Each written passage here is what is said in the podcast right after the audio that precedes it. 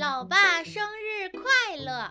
今天吃早餐的时候，老爸跑来问我：“米小圈，今天是一个特殊的日子，你还记得吗？”特殊日子？难道是奥特曼的生日？小猪佩奇的生日？老爸差点气晕过去。什么呀？是比这个更特殊、更重要的日子？米小圈，我提醒你一下，这个日子跟老爸我有着莫大的关系。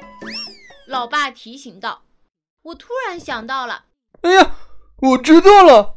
哈哈，你终于想起来啦！老爸兴奋地抱住我。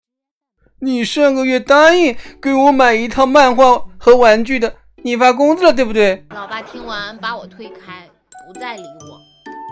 我看了看时钟，不好。